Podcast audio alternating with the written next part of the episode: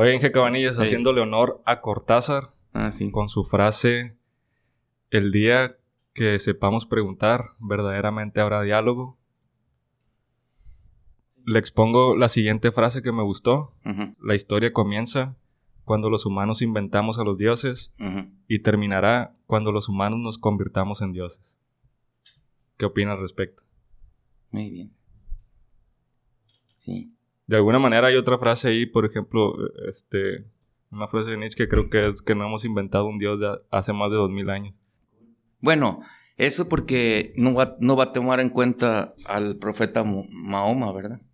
Y no es que yo sea pro musulmán ni nada, pero el profeta Mahoma, este, si vamos a equipararlo con Jesucristo, pues este, es del año 700, algo así. Ah, ok, es... Es más nuevo, es más nueva la religión islámica que, que incluso el cristianismo. Y el cristianismo, pues, es más nuevo que el judaísmo. Claro. Y eso me da pie para hacer el, el comentario de los orígenes de la religión. Adelante, adelante. De tres religiones, perdón, por la- este, aunque cada una no lo vale, ¿no? El padre Abraham, el, pro- el patriarca, de, yo creo que se puede datar en la era, era de hierro. El padre Abraham es padre de tres religiones. Es padre de el judaísmo, obviamente. Es padre del islamismo. Ahorita les voy a decir por qué. Y es padre de. Es padre del cristianismo, porque el cristianismo recoge el Nuevo y el Viejo Testamento, ¿no? El mismo Jesucristo es este antepasado del rey David, ¿no? Y etcétera. Entonces, este. Para remontarnos a los orígenes de la religión, que no, que no completamente, pero sí. Este. Son los orígenes del- de estas tres religiones abrámicas que le dicen. Eh, el padre Abraham tenía como 86 años y ya estaba desesperado porque Dios le había eh, prometido un hijo, un primogénito. Él y Sara, su esposa, ya estaban muy viejitos, ¿no? No podían tener niños en la mente de ellos, ¿no?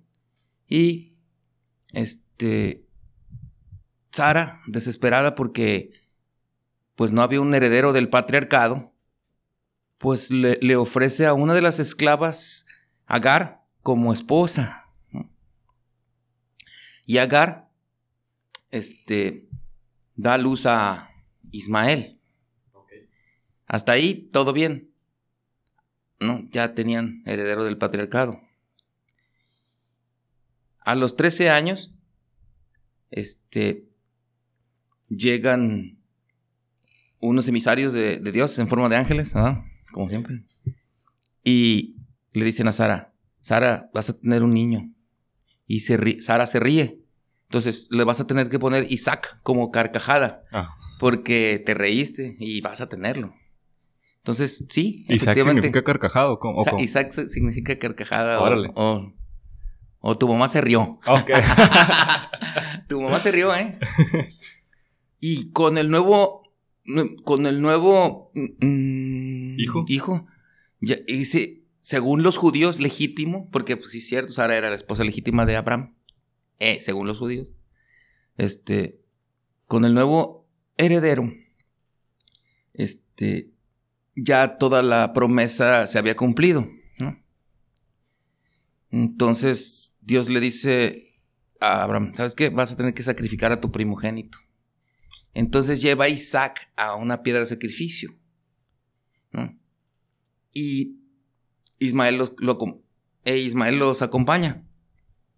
Entonces Dios le dice, no, no, mentiras, o sea, no, no, no es cierto, no, no es necesario. El En lugar, de en lugar de eso, sacrifica un, un- un cordero que, va- que vamos a tener por ahí. Ok.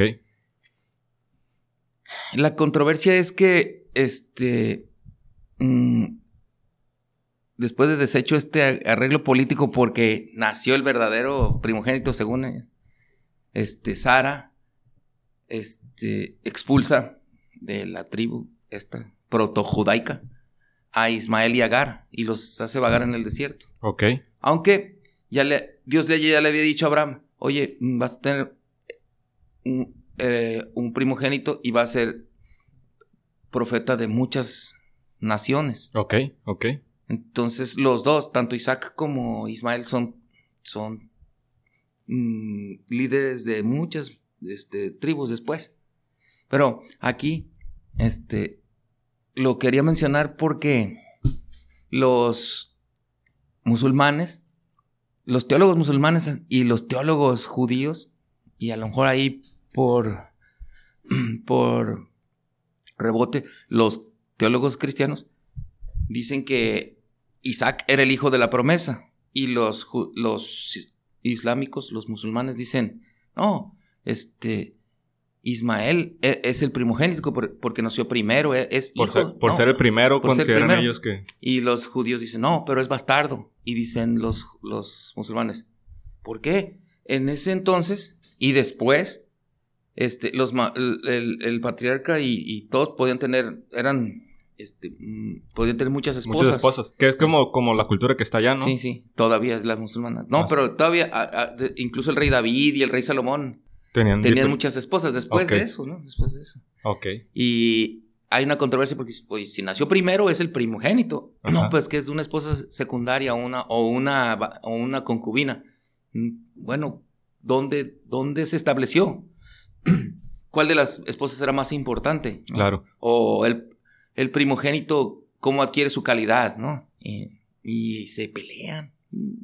No se pelean directamente porque no hay una no hay un lugar donde se reúnan los teólogos musulmanes con los teólogos judíos porque pues a discutir ese tema pues no no sé de, no porque este pues se balacean yo creo pero sí este es una de las fuentes de controversia milenaria de eso. Pues es el origen. Sí es el, por, lo que me está contando en ese relato sí es pues. el origen de las dos religiones.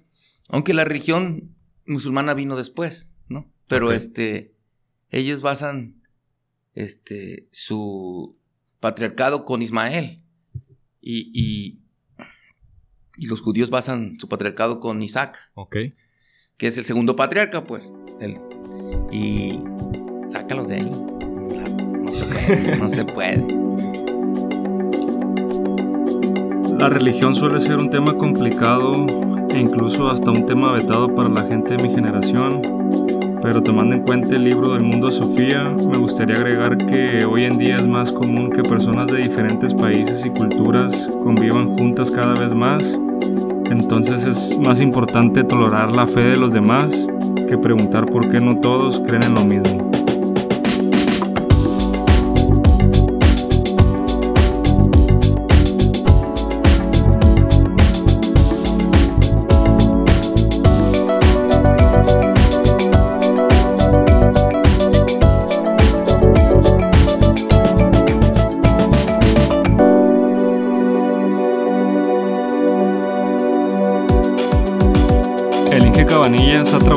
El sector inmobiliario, especializándose en el área de urbanización, con participaciones en países como la India, Brasil y Arabia. Pero en esta ocasión, en vez de centrarnos en la parte laboral, preferimos platicar sobre el choque cultural que ha experimentado, así que fue inevitable hablar de religión principalmente.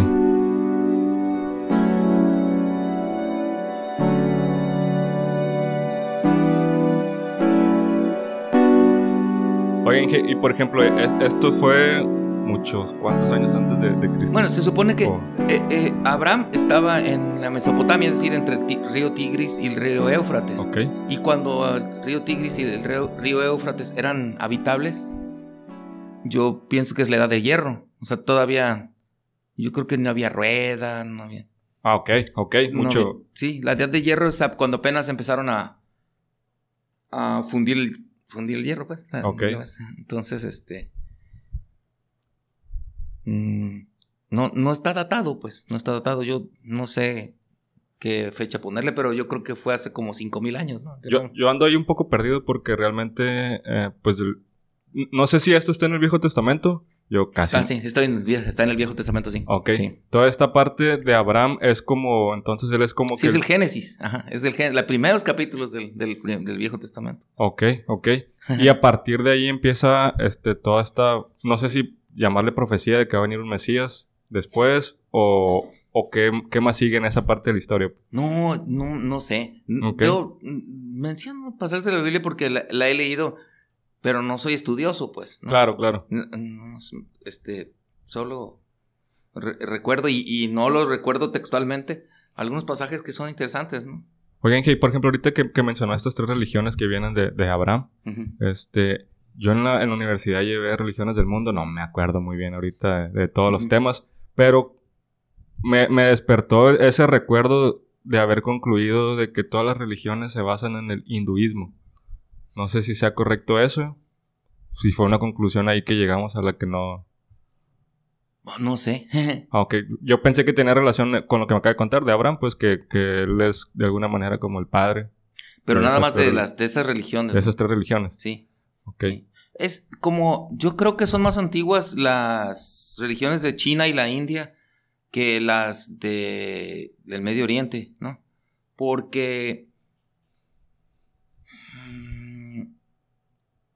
cuando eh, la gente de Europa o la gente del Medio Oriente mm, este, descubrió el lejano Oriente, este, ya tenían muy, muy avanzadas las mm, filosofías de dioses y todo. Ok. Y cuando te acercas a las religiones, ves que mientras más antigua, tiene más recovecos, más ambigüedades, menos, menos estricto el, el comportar del, del feligrés, ¿no? ¿A poco sí? Sí. Qué interesante, porque... En la India, este, tienen muchos dioses, pues. Igual, y, este, y cada quien le va al suyo, ¿no? O sea, cada quien tiene un, un culto. No, muchos dioses y una misma religión, ¿no? o sea, es, es, una misma religión. Y muchos dioses. Con muchos dioses. Sí. Que de alguna manera, como por ejemplo los mayas aquí que, que veneraban pues al dios sol, la luna, la tierra. Sí. Quetzalcóatl etcétera. Sí. Pero, pero entonces como que no hay un, un como dice usted, entre más antiguas. Es que también, sí, no podemos asegurar que mm, las religiones hindúes influyeron en las religiones del Medio Oriente, que son las que después influyeron en, Europa, porque no, no, hay datos escritos, pues, de eso, no hay datos escritos. Pero hay similitudes, pues. Al, final de cuentas, pues son suposiciones de acuerdo a lo, que alcances a interpretar en lo redactado, ¿no? Sí. Porque pues no podemos asegurar realmente lo, que pasó, sino la interpretación que tengamos ante todos los escritos. Sí, por ejemplo, es también una teoría de que mm, en un momento dado mm, las religiones de Egipto, o la religión de Egipto, o los dioses de Egipto, este, tuvieron una transformación hasta hacerse uno solo. Hubo un tiempo en que Egipto fue monoteísta. Ok. Y que debido a lo que es cierto que los judíos fueron esclavos de Egipto, puede ser que eh, se hayan influenciado de esa de ese abrevadero, pues. De, esa globalización que se dio en ese momento, ¿no? Sí, exacto. ¿Qué, es lo que nos está pasando a nosotros, a todos nosotros con las culturas de todos los países? Sí, aunque es una cosa muy curiosa yo creo que está pasando lo que pasó en, Europa y en, una parte de Medio Oriente con Roma. Ok. Toda esa, toda la cultura se romanizó, incluso los, los, lenguajes, ¿no? Por ejemplo, el, francés, el italiano, el portugués, el español, este, y el rumano. Todos esos, este, lenguajes, pues tiene una influencia casi directa e, y total con el latín, ¿no? Sí, sí, sí, Es el latín vulgar. Y este es difícil no pensar lo mismo ahorita de la influencia del, del imperio en turno, del, ya sea Estados Unidos, Rusia, Estados Unidos, Estados Unidos, pues. más que nada. Porque mira, este, yo he ido a otros países, ¿no? y, en todos los países que he ido, este, incluso Francia y, lo que sea, pero bueno, más bien los que he estado, ¿no? Este, Brasil, la India y Arabia. Y, tú ves todos de mezclilla, ¿no? Ok. todos de pues. mezclilla, todos con un Applebee's, un, un, un TG Friday, ¿cómo se llama? Sí. Uh... No. TGI Fridays. No me acuerdo cómo se llama. El- no me acuerdo cómo se llama. Tienen este, McDonald's, Carl's Jr., eh, Domino's, tienen. Ok. Esos tres países. Pero sí los buscan. O sea, sí, un- están llenitos. Ah, ok, ok. Porque, digo, una cosa es que, que el, el estadounidense busque moverse esa- sus marcas hacia allá. Y otra cosa es que sí tengan éxito allá, ¿no? Pues, pero si me dice que están llenitos. sí, Pues creo que en China el año nuevo lo pasan en el KFC, ¿no? sí. Es que es lo más No, eh, sí. solicitado, pues. Sí, entonces dices tú, pues ganaron los gringos. O sea, yo en, en camino al Taj Mahal, Ajá. que es Allá una de las siete maravillas del mundo, este, me- nos, par- me- nos paramos pues en un, en un McDonald's. Ah, ok. Previo para, Sí. para comer o desayunar sí, porque estaba ahí, estaba el de, de paso. Y, y dices tú, bueno, pues gringos. O la gente de mezclilla, pues gringos, ¿no? Creo incluso que hay una Pizza Hut en las, en las pirámides estas de Egipto. Que, que la vista da hacia, hacia ver las pirámides. Sí. Pues tienes una vista panorámica hacia ellas. Sí, tú vas a Arabia, pues, y, y, y ves, mm, pues sí, Pizza Hut, este, Pizza Hut, es Domino's, mm, Carl Jr. Y yo suponía que no iban a estar tan influenciados, pues, ¿no? Ajá. Pero, y los ve- ves ahí y dices, ah, caray, estos son, eh, según esto, si no son enemigos, los árabes, este, sí hay, sí hay cierta relación, pero no son, o sea, no son amigos, pues. Son aliados, pero no son amigos, ¿no? No, no se caen bien, pero están, ale- están juntos. Sí, sí. Sí, ah, es muy convenenciera la nación de Arabia Saudita. Ok. en algunas cosas, ¿no? Por otra, si le bajas el precio del petróleo, sí le hacen guerra económica a Estados Unidos. Ok. Oye, no quedamos en eso. No sé. Pero si, si estamos todo bien, todo bien, este, ahí están, pones, lo- ponen el nombre de las calles en inglés. ¿Allá? Sí, ¿De qué lado? en inglés, sí. Pues Y que de no- alguna manera, bueno, también, por ejemplo, el, el idioma, el lenguaje, pues Sí. el, inglés es como... el- eh, es como el latín de es antes. el común, ándale, así Es es. como el latín de antes, sí. El nuevo latín, el inglés. Si no hablas inglés, pues te- no, no te comunicas, ¿no? Y ahí hablas inglés con los del Líbano, con los de Filipinas, con los de. con los de Arabia Saudita también. Y con, con muchos países. Y no te encuentras ni a un gringo ni a un inglés en meses, pues. ¿no? Y, y es que también, por ejemplo, eh, ahorita no sé por qué me vino a la mente lo- el tema de los programadores, que al momento de codificar pues está todo en inglés. No sé si porque no haya programas para codificar en, ya sea en español, o sea, o, o chino mandarín, etcétera. Pero todo está en inglés. Sí, Entonces, como eso fue tendencia en los noventas o los 2000, sí. los 2000 Sí. seguramente todo mundo, todo mundo tuvo que to- formar parte de ese lenguaje, pues de aprender el inglés. No, y para los negocios y todo, tienes que, tienes que hablar inglés, pues, tienes que hablar inglés. Es Tienes que hablar de todo. Sí. hey, por ejemplo, retomando un poquito ahí el tema de las religiones, esas tres religiones tienen su base en Abraham, pero comparten muchas similitudes, hay muchas diferencias, o cómo, cómo Hay diferencias y similitudes, sí, hay diferencias y similitudes, sí. ¿No? Este, hay que ir al templo, eh, hay mandamientos. ¿no? Ok, ok. Este, Pero hay cosas este, muy positivas de la religión, ¿no? Sobre Ajá. todo porque mm, te, te brindan un soporte emocional, psicológico y, y también espiritual, ¿no? Sí. Emocional, psicológico y espiritual. Y te explican lo que no puedes explicar completamente, ¿no? Le, le dan como una respuesta, una solución a esas preguntas Sí. que Sí, ¿qué pasa de- existenciales, pues. Sí, ¿qué pasa después de, de que te mueres? ¿Qué pasa con las personas que tanto quieres después de la muerte? ¿Qué pasa con los problemas que tienes que abordar y no tienen solución? ¿no? Oye, In- Inge, por ejemplo, esos esas preguntas, esos problemas, ¿no son más psicológicos que, que por ejemplo, que de espirituales? Es difícil este, contestar porque si yo digo son psicológicos, mm, entonces estoy siendo completamente eh, ateo, ¿no? O sea, todo viene de, de, lo, de lo que uno de lo que uno produce como, como animal, como, como el animal que es el ser humano, ¿no? Claro. Y si también sí digo que este el espíritu viene de una conciencia más grande, también es algo que no puedo comprobar científicamente, ¿no? Entonces, pues este por eso tenemos la palabra la fe, ¿no? Sí, fe. Sí, la fe es, es un dogma en el que no puedes pedir este, explicación y no, y no quieres, o sea, yo, nada más creo. Ah, Los musulmanes te dicen, no, pues sabes que yo nada más creo.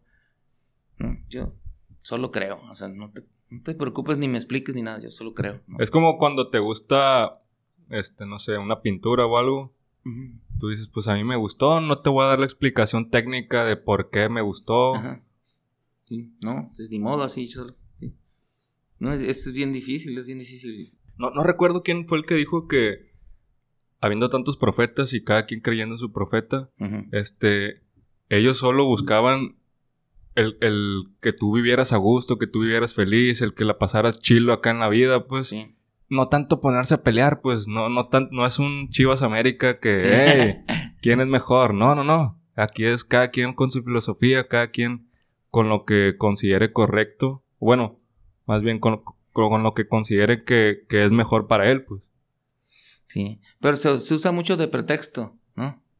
Mira, otro pasaje de la Biblia es que... Adelante, adelante. El rey David tuvo orígenes en la, el famoso pasaje de que con una onda este, le da una pedrada al, a Goliat de los filisteos. Ok. ¿no? Y lo mata. Porque era, este, a ver quién ganaba. O sea, es que, no, pues somos bien poquitos, ustedes muchos, no se vale. Uno contra uno. Entonces David alza la mano y dice yo. Y gana. Ok. Ese muchachito que era un pastor, muy bueno para tirar pedradas, ¿ah? a, 100, millas por hora, pues se hace héroe de los judíos. sí, creo que ya eran judíos. Ya, ya eran. Ya eran. Entonces,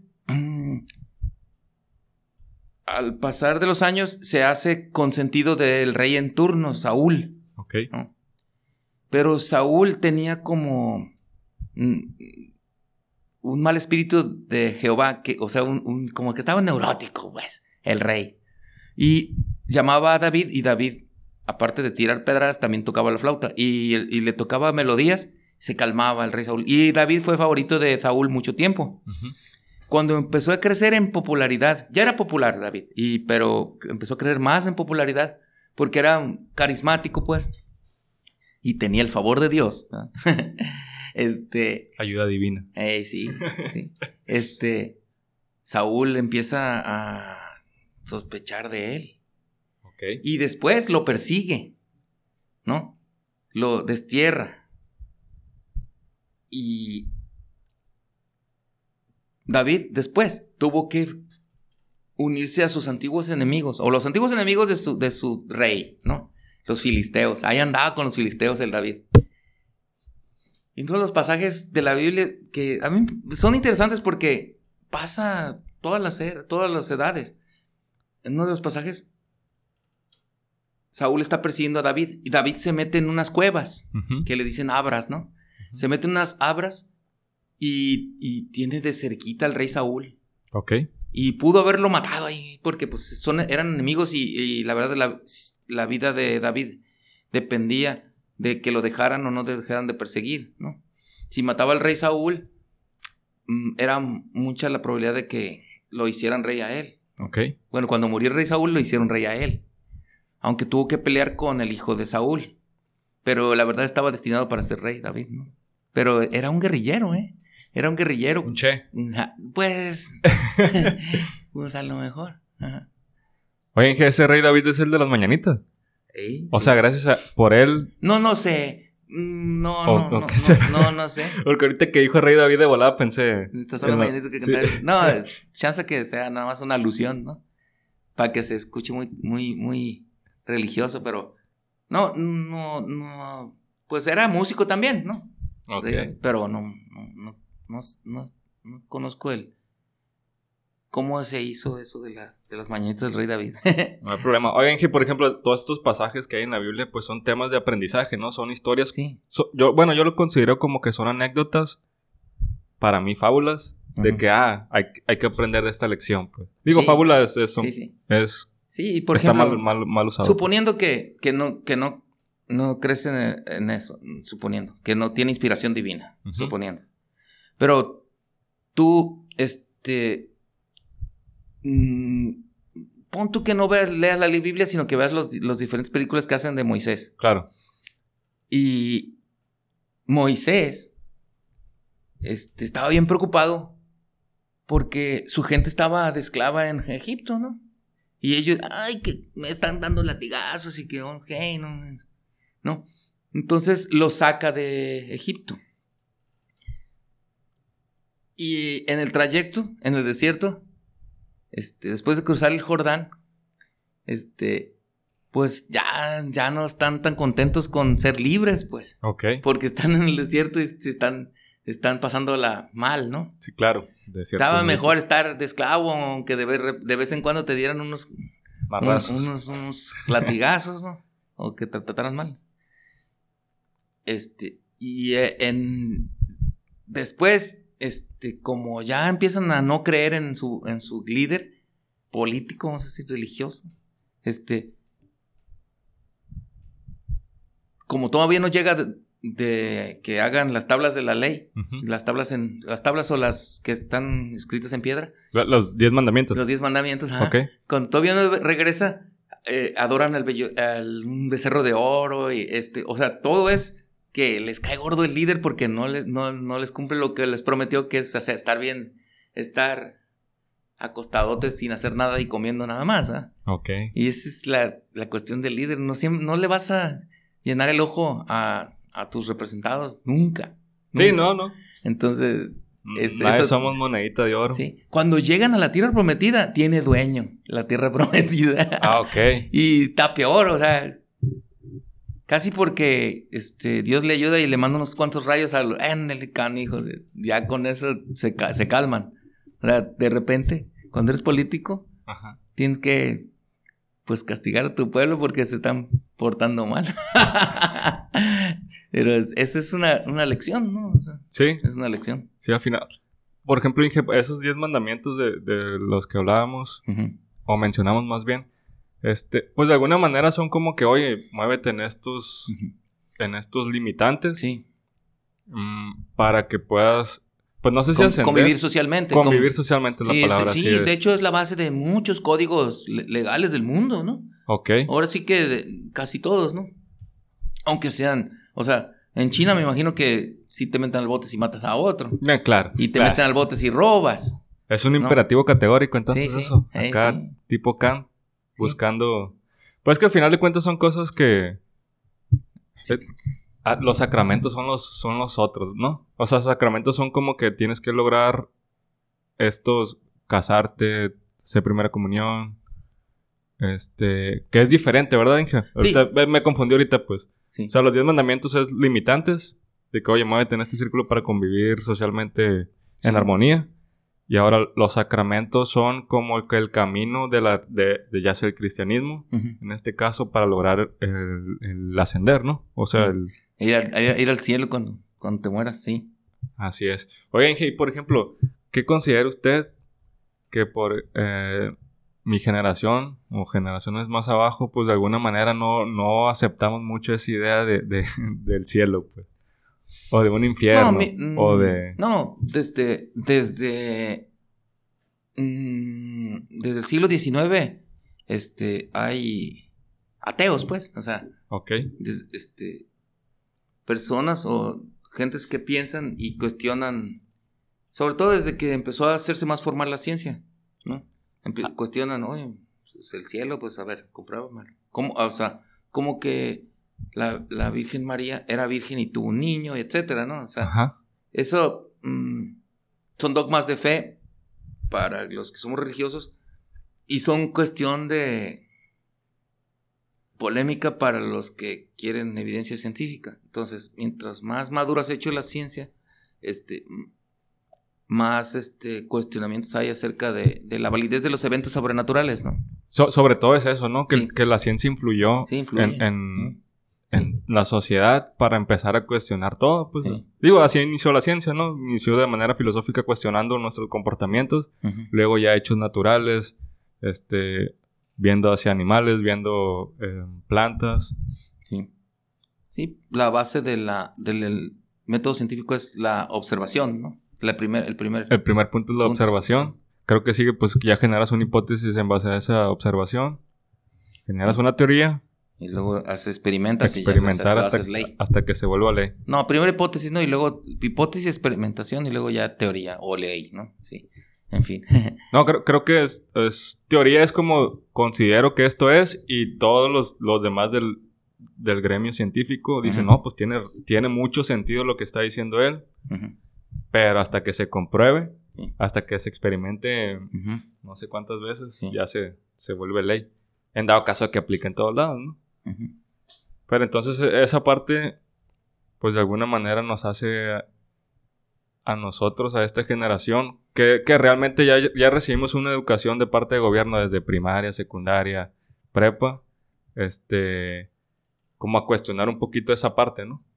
De, no, no me la creo del todo, no, no, no considero que todo sea... Sí, tam- también porque te das cuenta de que el clero, o sea, la jerarquía del clero eh, lo usa para, para, para llegar y compartir, el, este, eh, digo, mantener el poder, ¿no? Ok. Es donde dices tú, ah, caray, este, Pensé que iba a decir manipular. manipular, sí, Pe- Pero de alguna manera controlar, pues. sí, con, entonces, Que por ejemplo, yo creo que muchos imperios anteriormente el cristianismo los ayudó a que a que prosperaran, sí. prosperaran es la Sí. palabra. Así Sí. es. Sí, este, la moneda de los Estados Unidos dice In God In- we trust. todavía, pues, Todavía, ajá. entonces, ¿Por qué? Porque, este, de, para tomar, para dar este eh, testimonio en Estados Unidos, pones la mano en la Biblia. Es cierto, ¿no? En un jurado. Sí. Es cierto, es cierto.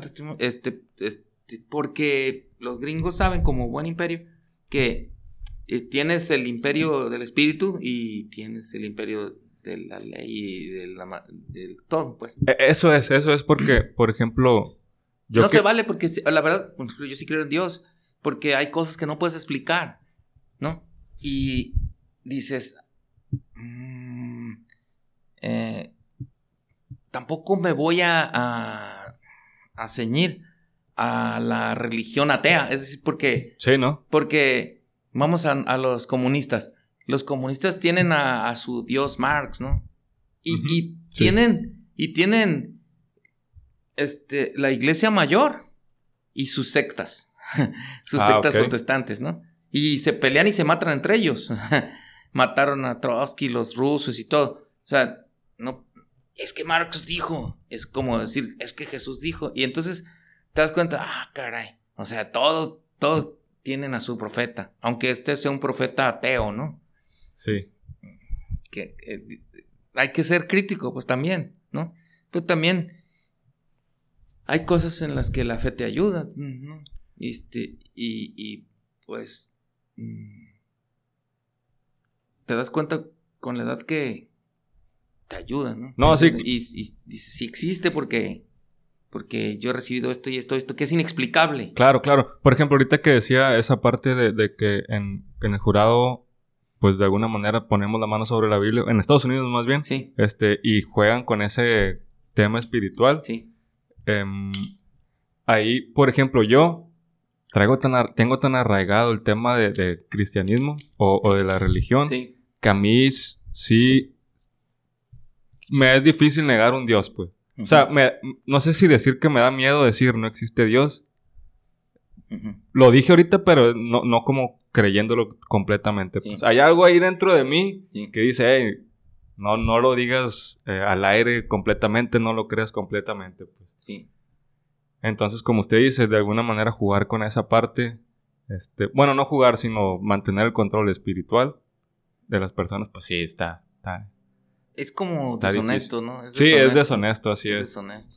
Digo, si, Si, eso, si en eso no somos libres, imagínense con todo lo demás. Sí, exacto. Del tema de la, de la religión en el cristianismo en este que, que crecí yo, de alguna manera lo que me empezó a cuestionar a mí es el tema que creo que lo educan con miedo. O sea, o por lo menos lo que me llegó a mí de la religión católica es mucho, si no haces esto te vas a ir al infierno, si no haces esto te va a llevar incluso el coco cuando estás morrillo, pues. Entonces, como que esa negatividad a mí me hizo como que, a ver, a ver, ¿qué más hay? Pues, ¿cómo, ¿cómo está el show?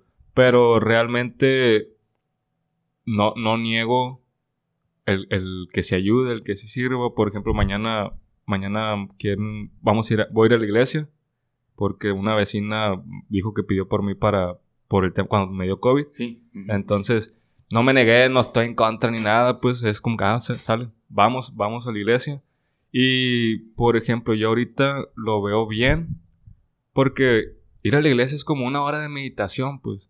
Es como una hora de llegar ahí, ahí, este, estar en silencio, escuchar al, sacerdote y estar aprendiendo. Sí, sí. Estar escuchándote a, ti mismo, pues también tus pensamientos ahí fluyen. No creo que nadie esté completamente 100% atento a lo que diga el padre.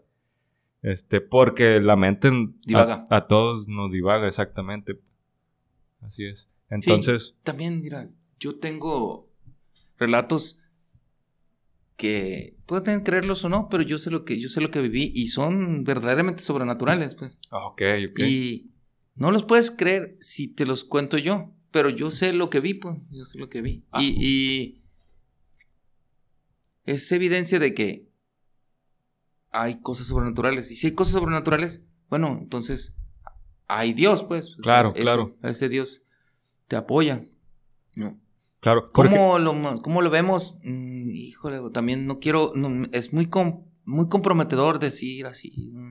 Porque mm, pueden tomarse las cosas este, en forma negativa por unos sectores. Claro. O a otros les puede causar simpatía lo que digas. ¿No? A otros dicen, oye, ¿no, te, no dices que eres católico y por qué hiciste es, por qué dijiste esto y esto y esto otro? Y este, y, estás desviándote del, del tema religión. Pues es que yo no sabía, pero eso es lo que yo pienso, ¿verdad? Claro.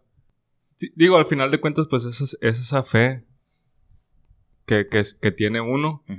Mm, podrá no coincidir completamente con las, con las reglas que hay en la religión. Sí.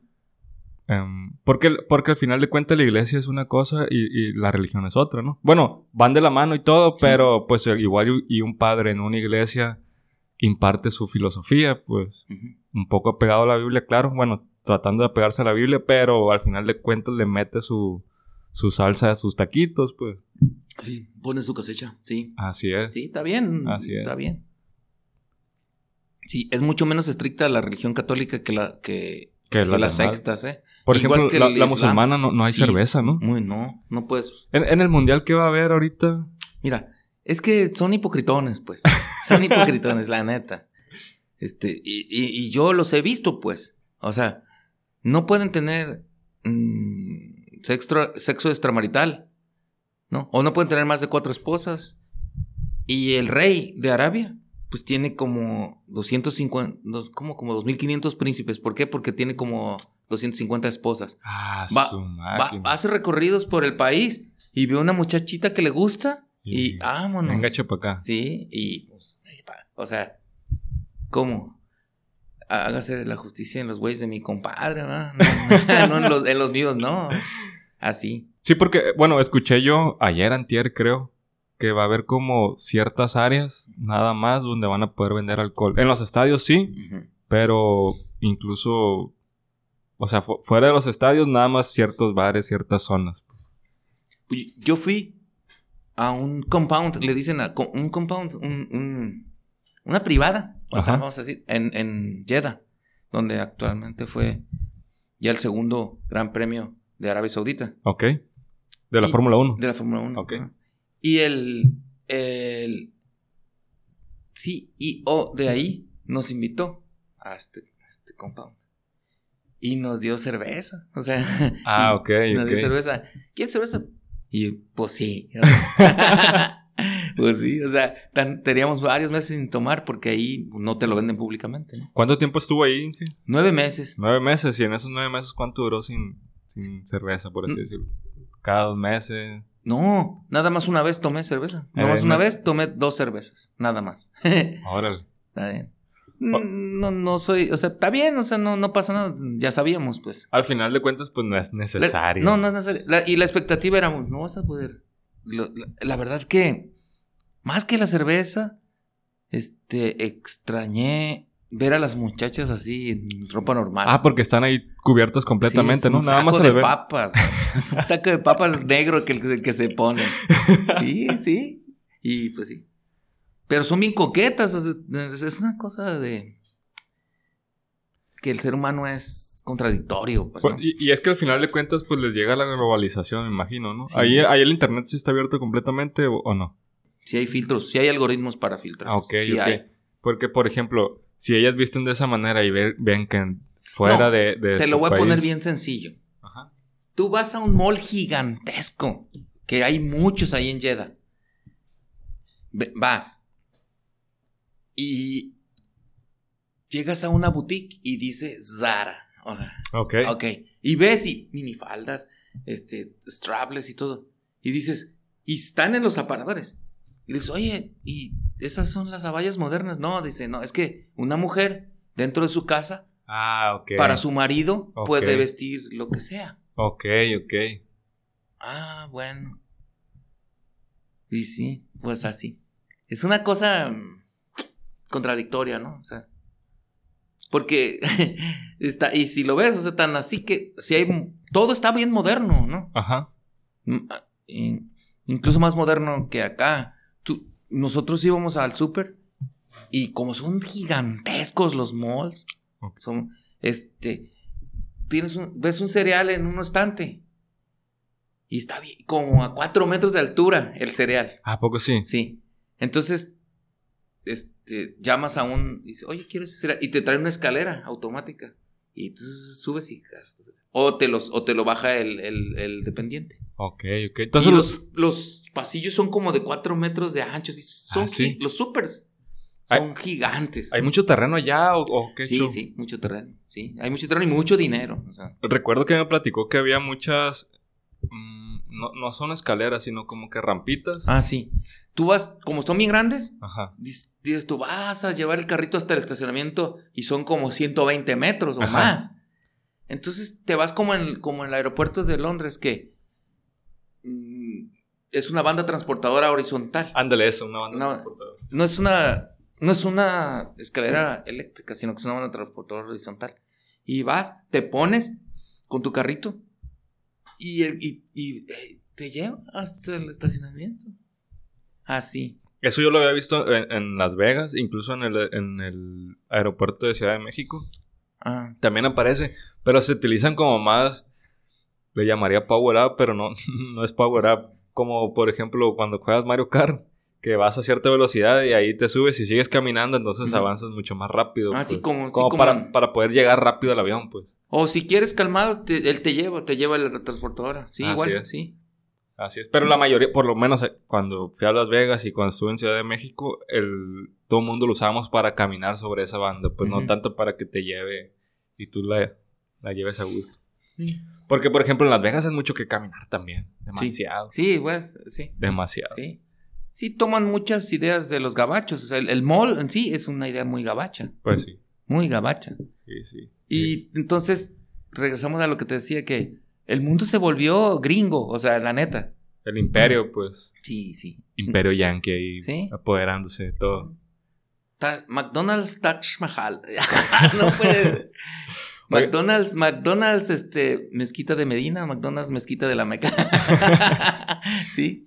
Oye, hace rato mencionó el, el tema de la Fórmula 1 y Sí. me gustaría que me platicara un poco más de eso porque yo realmente, ahorita con el Checo Pérez medio me estoy metiendo Sí. el tema, pero Sí. todavía le hace muy superficial. Usted sí la sigue desde hace rato, ¿no? Sí. Fíjate.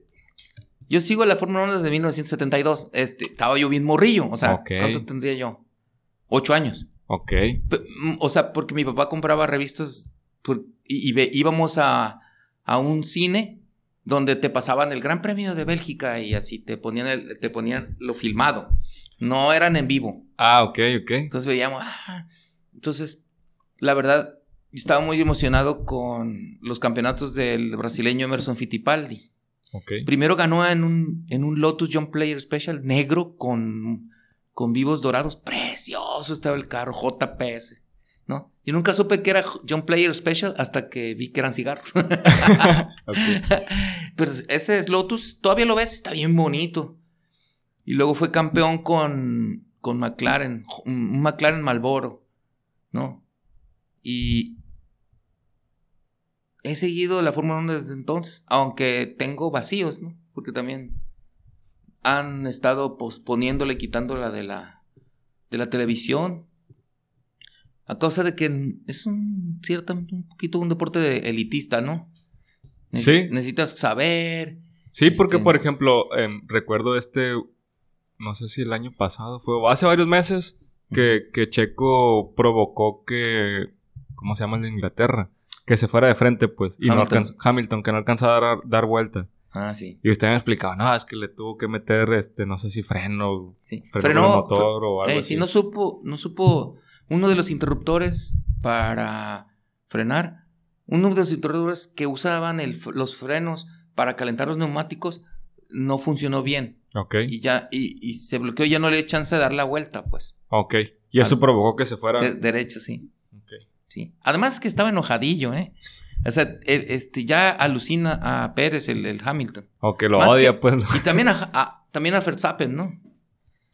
Mientras Verstappen no, te- no tenía un, un escudero tan eficiente como Checo Pérez, mm, Verstappen no pudo acceder al, Al podio. al, al- no, al, al campeonato. Sí, sí ganó, ganó, ganó varios, varios grandes premios, ahora ganó más, ¿no? Ha ganado más con Checo Pérez como escudero. Eh, la posición de piloto número dos es hasta cierto punto criticable, ¿no? Muchos dicen, ah, pues es que es el que le, el que le cuida la comida a los leones, ¿no? Y no se la come él. ¿verdad? Pero ha habido muchos, mira, Clay Regazzoni peleó con Emerson Fittipaldi el campeonato. Clay Regazzoni. Y es más famoso Nicky Lauda porque ganó más campeonatos, pero este, Clay Regazzoni se quedó como segundo piloto y, y le bloqueó muchos grandes premios a Emerson Fittipaldi hasta hacer que no ganara el campeonato de 1974, creo, no me acuerdo. Yo no lo critico, pues, o sea, este, va a haber muchas más oportunidades de que tenga más puntos, como ya pasó con este, con este equipo de primera línea que es Red Bull, a, a con los que estaba, pues. Siempre estuvo en equipos segundones, excepto cuando le tocó McLaren. Pero era muy prometedor como piloto en el 2012, el checo, Ok. o el 2015, no me acuerdo. Pero McLaren no servía. Entonces se enojaron con él. Y, y él se enojó con ellos y fue nada más un año. Ok. Oiga, Inge, por ejemplo, ahí en la Fórmula 1, estos son, son, funcionan como equipos, pues. Sí. Hay, hay, no sé cómo se le llama, por ejemplo, te acaba de decir. Escudería Escudero. o team. Ah, bueno. Primer piloto y segundo piloto hay en muchos de los equipos. Por ejemplo, en Ferrari sí. Ajá. En Ferrari siempre ha habido. En McLaren no.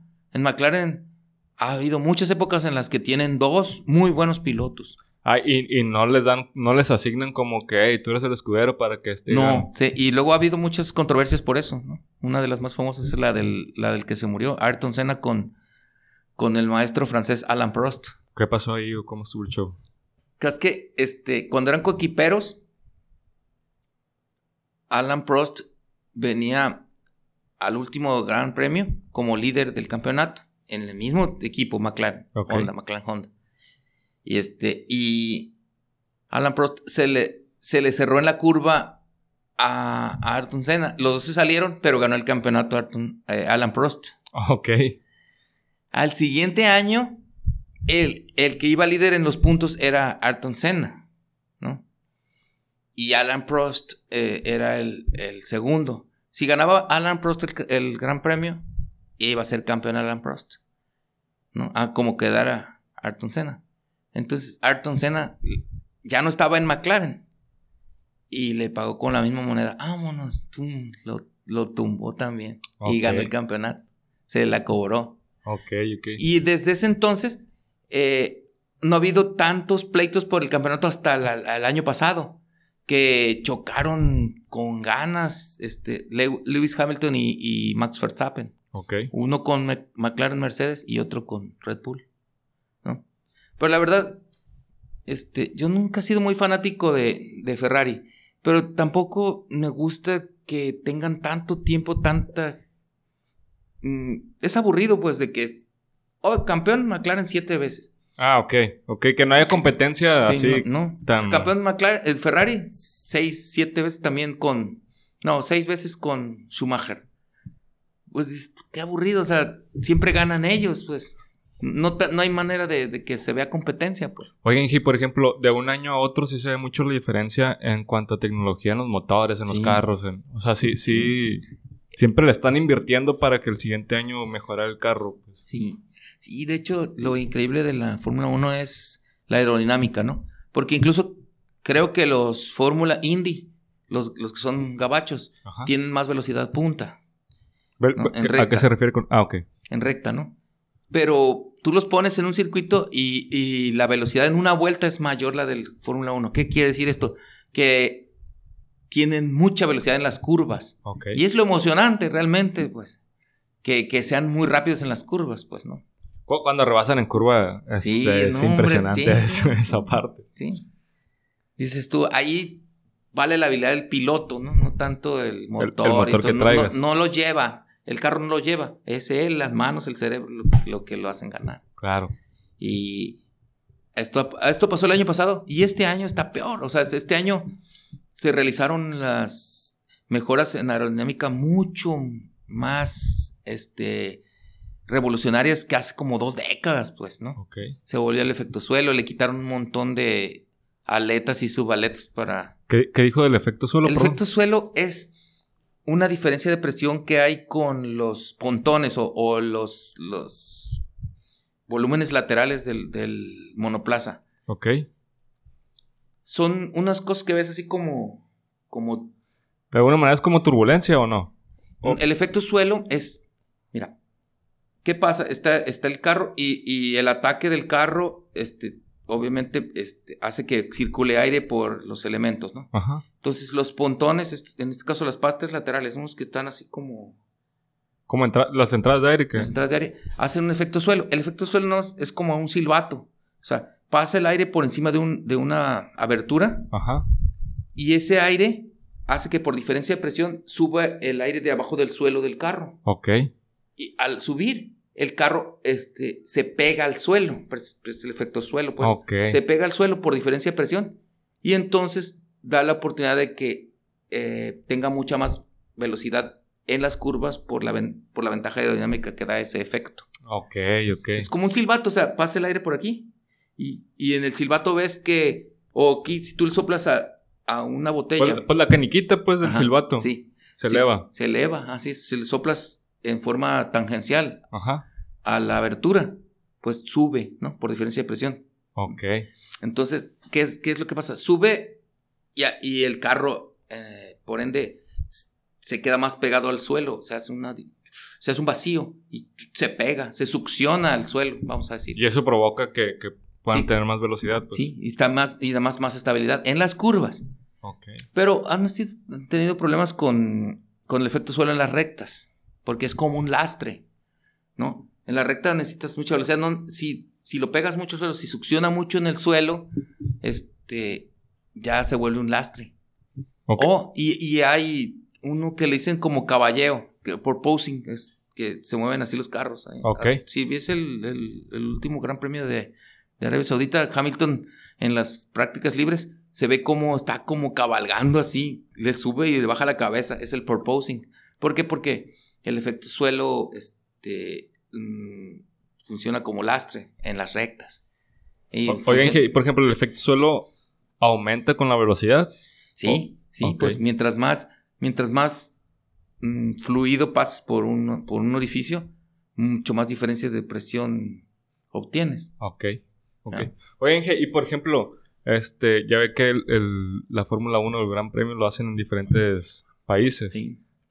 Cambian de motor, cambian de tipo de llantas dependiendo de la zona, Antes clima. Sí. Antes sí, pero ahora tienen un, este, nada más una dotación de motores.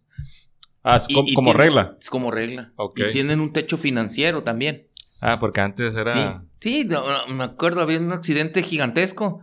Y los vatos iban por otro carro y vámonos. El muleto le decían. iban por otro carro y vámonos. O, chocaban y todo y le ponían un motor nuevo. O no les no, que no sé qué. Preparaban otro motor y lo ponían. Puedes poner los motores que quisieras. Ok. Pues es más interesante que le pongan ciertas reglas y techo financiero para hacerlo un poco más, más justa, ¿no? Sí. Además, ahora está más ecológica la Fórmula 1. A ver, ¿por, qué? Le ponen mm, e, etanol a los motores ahora. Eh, em, ¿No funciona con gasolina? No, puro etanol. Ah, ok. Sí. Órale. Y, eso pues es muy verde, pues, ¿no? Sí, de alguna manera, porque también este expulsan CO2, pues. O CO, porque es sigue siendo un combustible. Déjame ver exactamente cómo se llama el, combustible. Adelante, adelante. Porque el etanol es el que viene de. El alcohol es alcohol, es como este. El alcohol etílico es igual a etanol. Ah, el metanol es el que viene de las, los desechos, ¿no? Sí. El metanol es otro alcohol. Mm, es, ya, ya sabes, ¿no? Metano, etano, propano y butano. Son los, los carbohidratos mm, esenciales. Ok. Y los alcoholes son metanol, etanol, propanol y butanol. El más común es el etanol porque es el subproducto de la fermentación mm, de levadura. Ok. Es el más común. Es el que más, más barato puedes obtener. Más fácil de obtener, pues. Sí. El otro es el alcohol de leña, pero es muy malo para la salud, pues. Muy malo. ¿De leña? Sí, le dicen así, alcohol de leña, al, al metanol.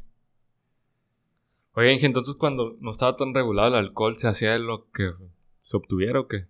No, lo que pasa es que, por ejemplo, tú puedes tener mm, una fábrica de, bebidas alcohólicas y esta fábrica tener regulaciones para que, para que tenga una fermentación bien controlada y que, lo que presentes es nada más eh, alcohol metílico, ¿no? Ajá.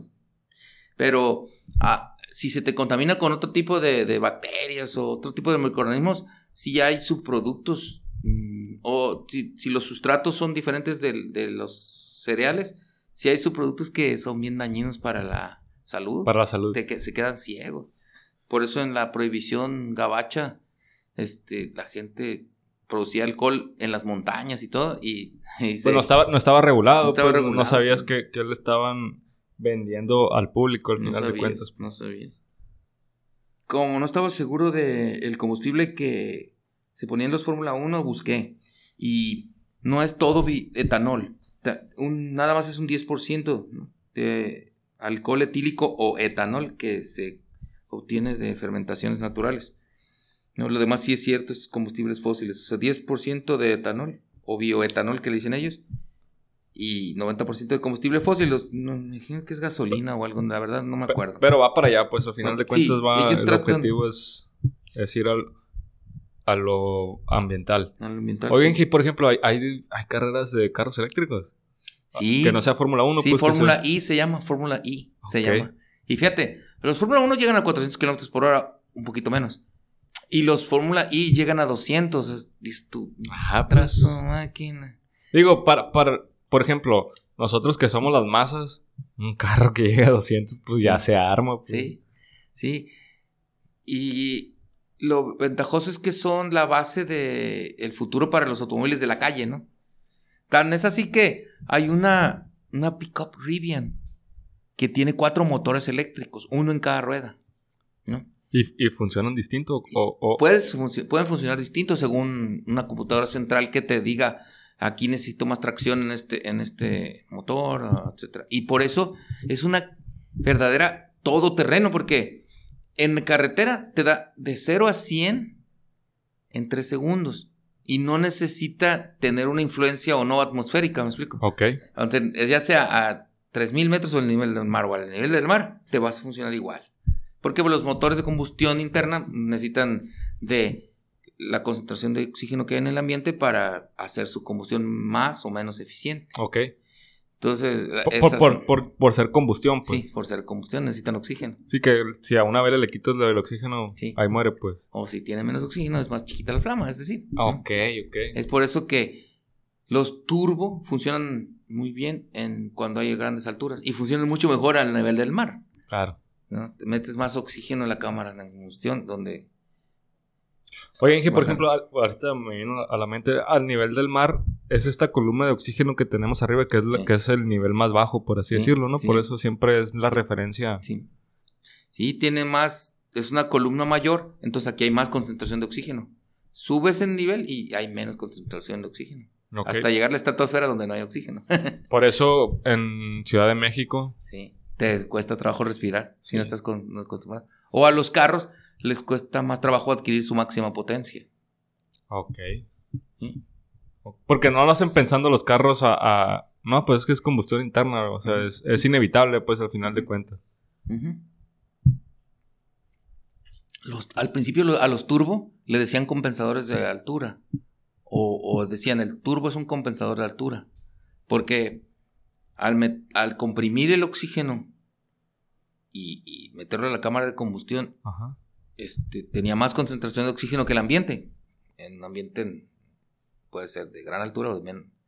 Pero hace más eficiente el motor. Ya. Pero pues en zonas donde el nivel del mar es el... Estamos a nivel del mar, pues el turbo te da más... Mucho más potencia. sí. potencia, sí, pues. sí, mucho más potencia, sí. Sí, Oiga, Inge, me- se me hace interesante, por ejemplo, en el tema de los carros que le llamamos caballos de fuerza. sí. Según yo le llamamos así porque antes este, te jalaba un, un caballo, caballo, ¿no? sí, El, sí. el- sí. Hicieron, lo- la, la- la medida la hicieron con un caballo, pues. Ajá.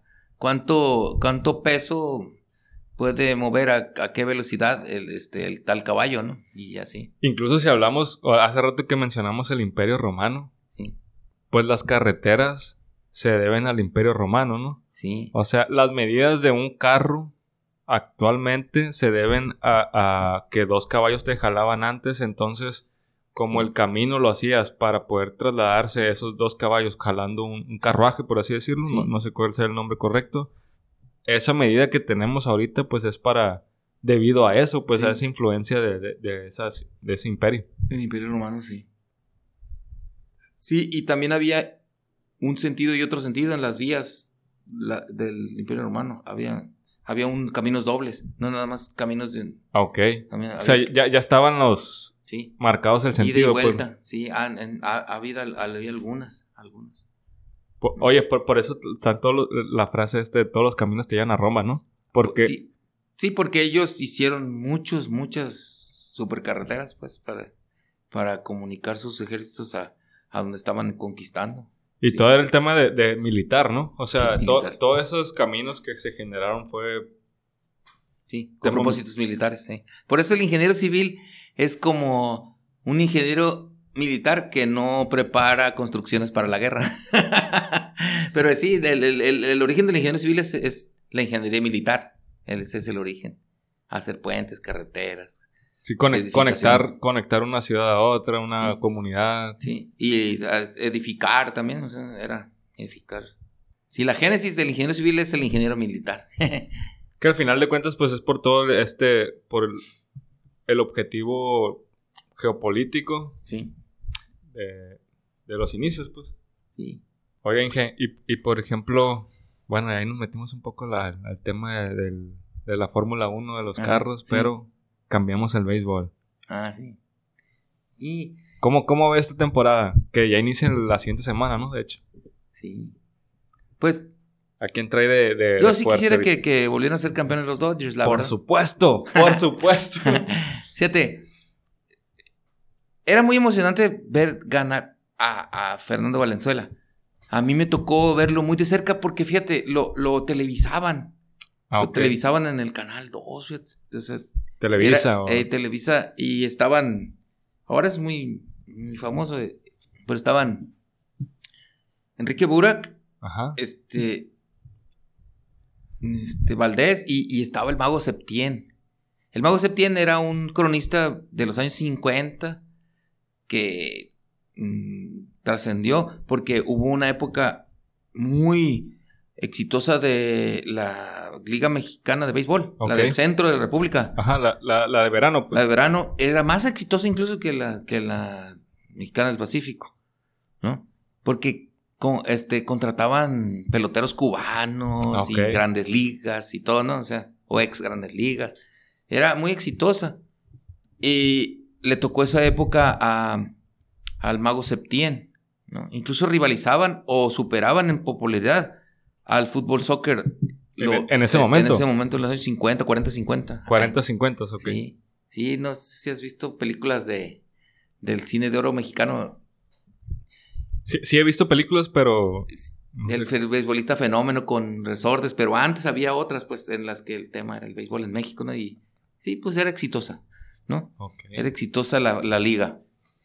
Y el mago Septién venía de esa, de esa escuela y lo invitaban a, a ver los, los, partidos del, porque era un fenómeno, o sea, en México tenía, estaba inmerso en una crisis económica bien dura. Entonces, los líderes deportivos empezaron con, con Valenzuela y luego con Hugo Sánchez y despuesito con Julio César Chávez, ¿no? Y eso nos distrajo de, de tomar conciencia de lo que estaba pasando. Políticamente. Políticamente, la verdad.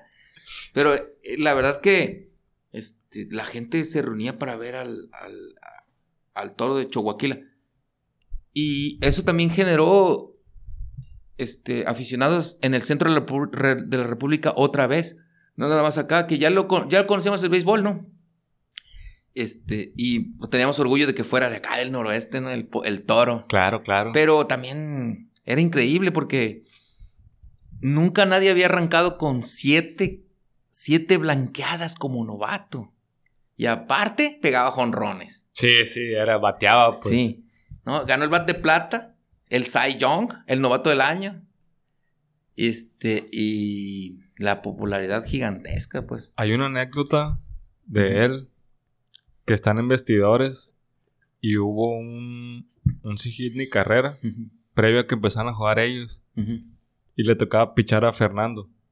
Y supuestamente les dice, a, están viendo la tele, pues y eh, están viendo el cierre de ese juego porque es un sin de carrera y Fernando les dice a sus compañeros, pues hoy van a ver otro. y supuestamente se lo aventó, ¿no? No me acuerdo de eso.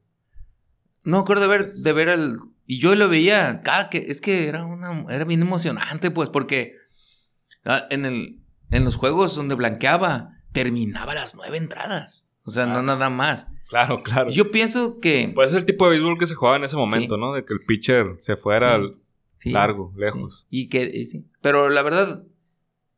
Yo creo que si hubiera estado en una época como la de Maddox, este. Mm, ¿Cómo se llama el otro? Bueno, los, los tres pitchers estelares de Atlanta. Yo creo que hubiera durado más su carrera. O sea, pichar cinco carreras, a, acreditarse la victoria y y, seguir para otro, yo creo que hubiera durado más su carrera. Se hubiera acabado menos el brazo. Sí, porque fue, ¿cuántas temporadas fueron? Muy pocas, ¿no? yo creo que fueron como 12, ¿no? Con los, con los Dodgers yo creo que duró como, como 8, no me acuerdo. Me, imaginaba mucho menos, pero 12 pues ya, ya, ya representa sí, porque, varias temporadas. Pero también ya estaba un poquito, o sea, lo cuidaban mucho y todo, ya, ya era veterano, pues. Pero bueno, ese, ese pitcher tenía un lanzamiento muy famoso, el screwball, no sé si te acuerdas. El screwball es, es una curva que, que tiran por arriba del brazo este, y torciendo con un dedo índice nada más la, la bola. Y, y, el efecto de la bola es que quiebra al revés de una curva normal. o sea, si yo soy derecho y te tiro una curva, em, el efecto es de derecha a izquierda. Pero un screwball, eh, si yo soy derecho, el efecto es de derecha a izquierda. Y a los bateadores derechos se les cierra la bola. Se les cierra, que era lo que él quería también. Ajá. Me acuerdo una, un, en un, una postemporada. Este, iba a picharle a un tercera base de los Phillies de Filadelfia. Uno de apellido Schmidt. Y lo, y lo eh, decía el Sonny Alarcón, que era otro de los de los cronistas. Decía, tercer strike, y lo, lo atornilló. lo atornilló. Es Mike Smith, creo que se llamaba, el tercer. Y sí, porque además lo tiraba en varias velocidades Y aparte, el screwball tiene una Parece que va a salirse y se mete. ¿no? Y aparte va de arriba para abajo, pues. Es, una, es una curva, pues, muy difícil de tirar, pero también muy Ah. difícil de, De batear. de batear. Sí. Completamente. Sí, es como, es como la de la recta cortada de Mariano y Rivera. Ok. Que nunca sabes qué te va a tirar, o sea, nunca sabes. Y ese nada más tenía dos pichadas. Oigan, que se me hace bien interesante que, por ejemplo, cuando empezamos a hablar de béisbol, Sí. empezamos a, hablar de, de una situación en específica de todo el juego, porque el juego dura nueve entradas y a la gente, a mucha gente se nos hace aburrido, Sí. se les hace aburrido a mucha gente de que ah, va muy lento y no sé qué, pero de repente empiezas a, a platicar con, con gente de experiencia y dices, cuando se enfrentó Fernando Valenzuela contra este bateador, es un momento nada más de todo el juego. Pero muy emocionante, sí, Así cómo es. no. Sí, Sí, porque hay. Lo, lo lento no quiere decir que sea malo, sino que es tensión nerviosa. Sí, Es tensión. Estás en tensión, ya crees que se acaba y se acaba con un con un juego positivo, una jugada positiva que es o una que atrapa una línea o que o el ponche, si si está tu pitcher favorito ajá. en el montículo, pues el Estás buscando el punch, Ah. estás buscando, incluso, no, bueno, eso también pasa en el fútbol, ¿no? De que tratas de, de- de verlo como director cuando estás fuera de que "Ay, tienes que pasarle a, a la otra banda, Sí, etcétera. sí. Acá en el béisbol es lanzamientos, recta, recta, recta hacia adentro, recta adentro abajo o curva hacia afuera y ya dependiendo el, el, el conteo, Ujú. Este, estás visualizando el juego, ¿no? Luego se me hace bien interesante también, por ejemplo, lo que cuando no conoces mucho de béisbol, este, te pierdes de esos detallitos de que si van dos bolas, cero strikes, em, el cuadro juega de una manera, si va otro, otro marcador en, en el conteo del, del bateador, el, el cuadro se está moviendo de acuerdo a ese marcador, pues que si cuántos out van, que si qué carreras son, etcétera, etcétera, ¿no? Sí, Es ese juguito que a veces se, se pierde si no conoces. sí. Sí, no conoce. No, luego te, ti- tienes que concentrarte, pues. Se le hace aburrido el que no conoce, pues. Así es. Sí. Por ejemplo, ahorita que hablamos de Fernando Valenzuela, pues está Julio Urias ahorita con los Dodgers, ¿no? Sí. Que, que era hacia... Se puede hacer un símil, pues.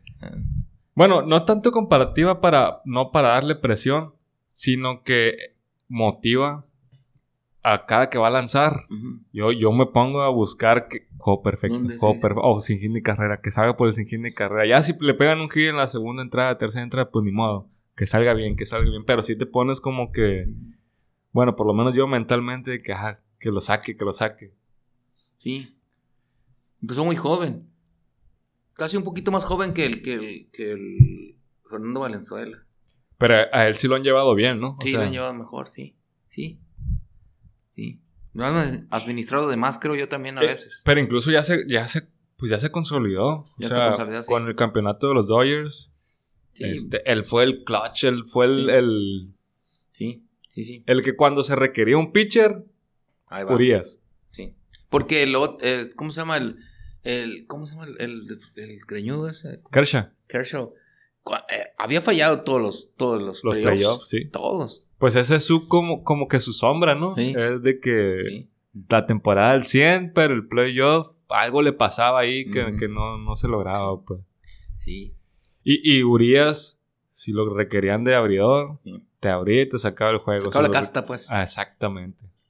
Sí, es difícil eso también. Así tener es. el- las los arrestos psicológicos, Y- tener la fuerza mental. Y pasando de, de ser ese clutch en los playoffs para los Dodgers en el campeonato, al siguiente temporada ser el pitcher con más ganados. Que si bien es un es una estadística que no a todos Ahora les ya gusta, no, ahora ya no la valen tanto, ¿no? Así es. Pero, pues al final de cuentas, si es un pitcher que te está haciendo ganar. Sí. O sea, algo tiene, algo pasa Sí. que, que ganas, pues, con Sí. ese pitcher. Vas van a decir, es que el equipo lo hace ganar a él. Pues bueno, o sea, hay pitchers que ni con el equipo ganan, pues. Exactamente. Sí. Oigan, y por ejemplo, ahora agarraron a Fried, Friedman. Friedman, creo que es. El de los de Atlanta, que acaba de ser campeón eh, Ah, sí. con los Bravos. Va de primera base ahorita. Está bien. Los Dodgers necesitaban. Es que se lesionaron mucho este año, ¿no? Se lesionaron muchos. El año pasado Se- Digo, hasta el año pasado, pues. jugaron con mucha banca. Sí, entonces. Sí. mm, ya no fue lo mismo, pues. Así es, así es. Ni hablar. Pero a ver, a ver. Después, de, después de Fernando Valenzuela, yo, a mí me gustó mucho que contrataran los Dodgers a un pitcher que era mi ídolo acá en la Mexicana del Pacífico. ¿A quién? Al Vicente Huevo el Romo. Vicente el Huevo Romo. Ok. Me, suena mucho el nombre, pero pues no, no me pues sí, no, porque es de los años 70 y principios de los 80, pues. No, el Vicente Huevo Romo este, tiene todos los récords acá en la, en la liga. Todos, de ponches. De, ¿En la de verano? Sí, de verano. De hecho, el, el, el, premio que le dan al pitcher del año en la mexicana. Ah, por, eso me suena, pues. Vicente, Vicente Romo. Pero era un pitcherazo el Vicente Romo. De los tomateros todo el tiempo, tomatero. Oigan, por ejemplo, ahorita que está Oliver Pérez, se acaba de retirar supuestamente, pero acabo de ver en la semana pasada que lanzó en el sprint training de, con, Arizona. Como que se sigue manteniendo ahí de cerrador, o, más bien no de cerrador, sino de pitcher de séptima y octava entrada. Entonces, está bien. Mm, mm, da gusto, pues, porque. Mm, era un pitcher que yo creo que no trabajó más picheos. Ok. Yo creo que no, no entrenó más picheos. Pues de hecho se descon... Bueno, Digo, cada quien no, pero en los Mets no le fue tan bien que fue el, contrato millonario que, agarró. Y a partir de ahí, como que ya no, ya no se visualizó de, abridor y buscó ser cerrador y se mantuvo, la verdad, se mantuvo bastante tiempo ahí en Grandes Ligas. Pero como preparador, ¿no? O sea, más que cerrador. preparador, ajá, preparador. Pues sí. Pero yo, yo pienso que es un zurdo con buena estatura, mucha fuerza y yo creo que debió haber empezado a trabajar otro, uno o dos lanzamientos más. Y yo creo que ahorita está en eso. Por eso, por eso lo invitaron a pues las grandes ligas otra vez. Porque ha de tener otros dos lanzamientos. Pues. Ahí me tocó ver el juego de Padres de San Diego contra Tomateros de Culiacán. Que fue la, la como que la presentación de que Oliver Pérez iba a ir a, los Padres de San Diego, pues que había sido firmado. Mm, no lo vi yo ese. A mí sí me tocó aquí, pues mi papá me, llevó ahí al estadio, la verdad no me acuerdo cuántos años tenía, pero sí fue, se me hizo bien chilo por, bueno, el recuerdo más grande que tengo es la mascota este de los padres, el, sacerdote. Ah, sí. Ahí en, el estadio del Ángel Flores, haciendo su, su cotorreo. Aunque el, pollo, pollo, el pollo era de San Diego, el pollo de San Diego, ¿Ah, era, era la mascota antes, era el pollo. Era bien espectacular. Se barría en home volando. Así como el chango. Igual hacemos. Son, son personas que tienen mucha calidad atlética. Y pues hacen chistosadas, pues. Sí, sí, Porque es el chango, se trepan en, la malla, no inventen. Eso es. Pues de hecho, de, repente el chango. Digo, está hecho para el público culichi y es muy bueno, ¿no? Pero de repente yo estoy queriendo ver el base y me pierdo dos entradas por estar viendo el chango de lo entretenido que Sí, sí. Sí, sí. Ni hablar. Así es. Pero ese, es el tipo de béisbol que, estamos viendo aquí en Culiacán. Sí. De tanto entretenimiento que hay. Culichi, aparte del béisbol. Sí. Y la neta se aprecia. Se aprecia completamente. Bueno, Inge. Estamos cerrando aquí el episodio. ¿Algo que le guste agregar al final? Sí, nada este, nos quedamos pendientes con el fútbol americano. Lo último del béisbol con una leyenda de la crónica deportiva del béisbol en Culiacán, Agustín Valdés. Después te platico. Ajá, armamos otro episodio. Hablamos de fútbol americano. Y del Agustín de Valdés. sí, claro que sí. Hay muchas anécdotas de, de béisbol. Sí, que hay que... Curiosas. Muy, muy, hay muchas curiosidades. Sí. Empezamos con religión, continuamos con Fórmula 1, nos fuimos al béisbol y quedaron pendientes varios temas, así es que esténse pendientes al, siguiente episodio con Inge Cabanillas, un gran compañero, alguien que tiene demasiada información y lo van a ver aquí mucho más seguido. Inge Cabanillas, bienvenido al Club Anónimo.